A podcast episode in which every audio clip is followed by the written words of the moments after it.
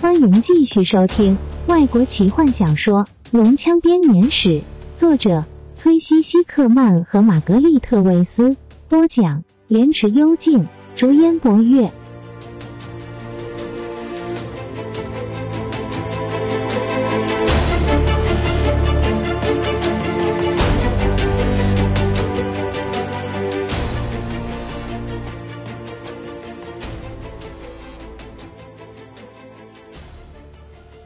雷斯林在火炉旁坐了下来，在微弱的火光照耀下，揉搓着瘦弱的双手。他的双眼直视着房间另外一边的蓝色水晶帐，金色眼睛发出似乎比火焰更炙热的光芒。你觉得如何？坦尼斯问。如果他是个杂耍艺人，那么他的技术实在让人佩服。雷斯林若有所思地说。放肆！你竟敢侮辱酋长的女儿是杂耍艺人！高大的野蛮人紧锁双眉的向雷斯林的方向跨了一大步，卡拉蒙喉中发出低吼声，从窗旁走到弟弟的背后。何风，女人趁着他走近时，将手放上他的臂膀。别这样，他没有恶意，他们不相信我们是理所当然的，他们又不了解我们，我们也不认识他们。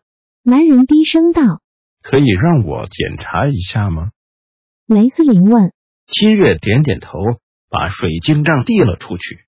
法师饥渴的伸出瘦削的手，要接过水晶杖。当雷斯林一碰到它，瞬即迸发出一阵蓝色闪光和噼啪声。法师痛苦的大叫。卡拉蒙立时便要冲向前去，但被他的弟弟给拦住了。别误会，卡拉蒙，雷斯林忍痛说着，这位女士和这事无关。女人也一脸疑惑的看着手执的水晶杖。这是怎么回事？坦尼斯问道一柄同时可以伤人，也可以医人的手杖，他只是要保护自己而已。：“雷斯林舔舔嘴唇，眼中发出光芒。看着卡拉蒙拿起水晶杖，我不要！战士像是看见毒蛇一样的往后退。拿着雷斯林命令道卡拉蒙不甘愿的伸出颤抖的手。当手指越是靠近，他的手臂抖得越是厉害。他闭上眼睛，咬紧牙关，准备承受极端的痛苦。他把手放到水晶杖上，却没有发生任何异状。：“卡拉蒙惊讶的张开眼，抓起了水晶杖把玩着，脸上露出笑容。”看吧，雷斯林像是正在宣布答案的魔术师，只有心地善良、人格纯洁的人他的语气中带着很明显的讽刺口吻。才能够接触这柄水晶杖。这的确是柄神圣的医疗之杖，拥有神的祝福。这不是魔法，我从没看过有魔法物品具有治疗的功能。小声点，正站在窗户旁边监视的泰索和夫说，大神官的卫兵来了。他小声说着，没有人出声，他们可以听见地精走在天桥上的脚步声。他们正在沿街搜索。坦尼斯不可置信地说，耳边同时传来附近一间屋子的敲门声。追寻者要进屋来。一个声音粗嘎地说，停了一会儿之后，同样的声音问。没人在家，我们要把门踢开吗？还是不要提的好。另外一个声音说我们最好把状况回报，叫大神官自己来提门。如果门没锁上，我们就自己进去。：“坦尼斯目光转移到正对面的大门上，他感觉到自己背后的毛发根根竖立。他明明记得进来的时候把门关上，而且拴好了的，现在竟然开了一道小缝。大门，”他低声说。卡拉蒙，战士快速的移动到门边，伸出手要把门关好，脚步声停在门外。追寻者要进屋来。地精正打算用力敲门，却惊讶的发现门轻轻一推便开了。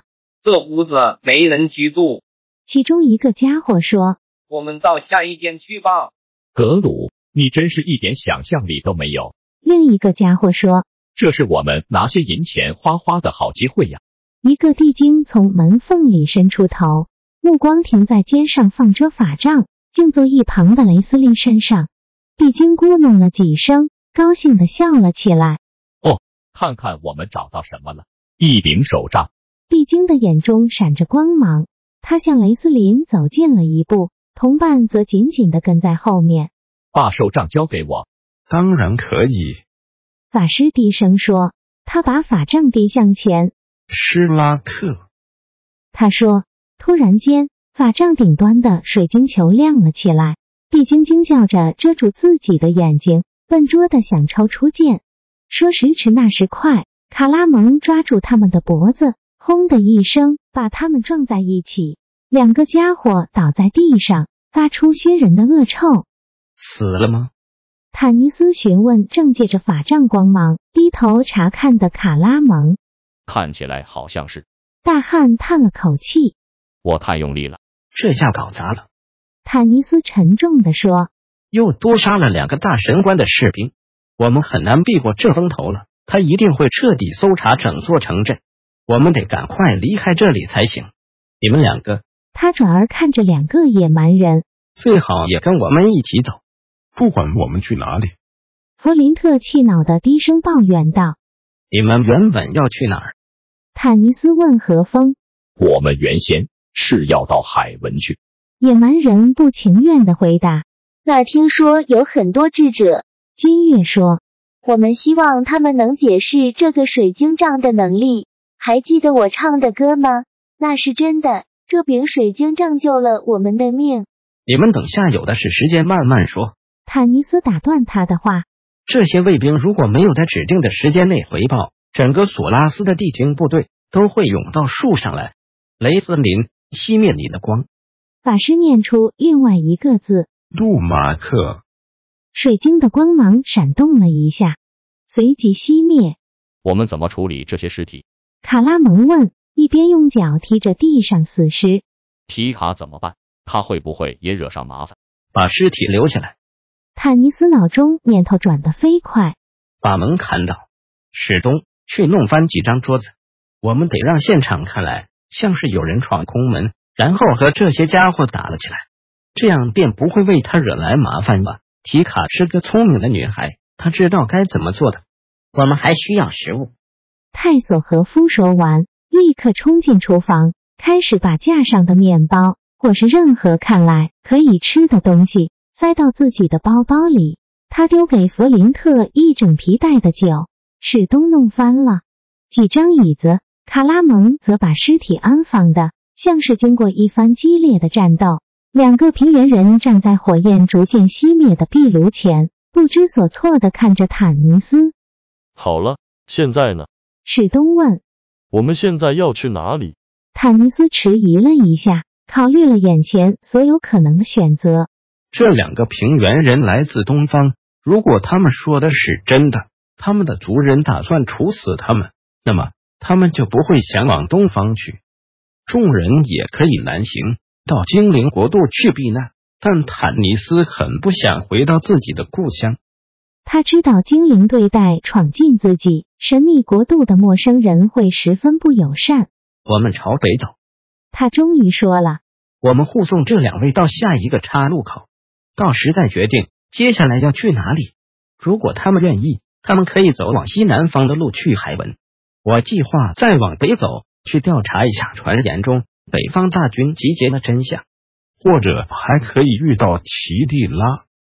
雷斯林低声地说。坦尼斯脸红了起来，这样可以吗？他问道虽然你不是我们之中最年长的，但却是最有智能的。：“史东说。就像以前一样，我们会跟随你的。”卡拉蒙点点头。雷斯林已经走到门边，弗林特扛着酒囊，嘴里嘟哝着。坦尼斯感觉到一双细柔的手碰触他的臂膀，他回头面对女子那双清澈的眼睛。我们很感谢，金月缓缓地说，似乎还不习惯表达感激之情。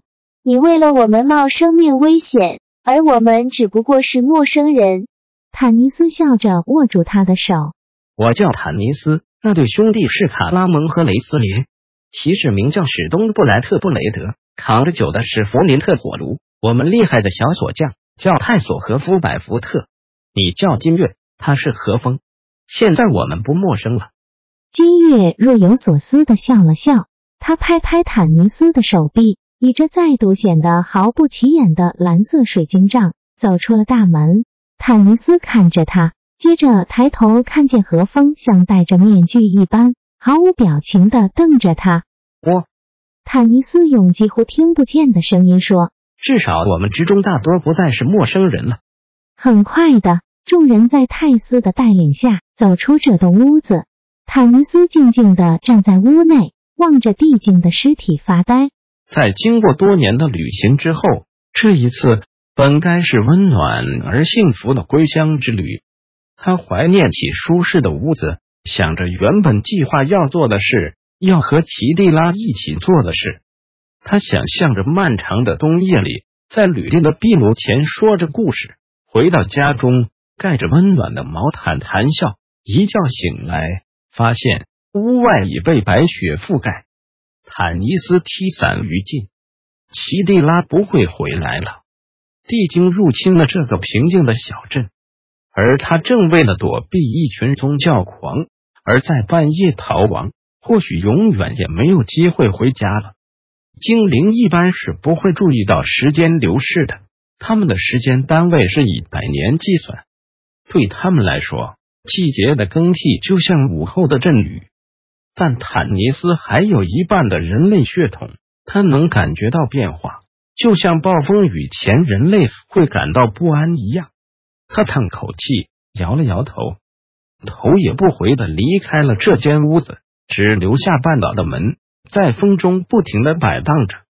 本集就为您播讲到这了，祝您愉快，期待您继续收听下一集。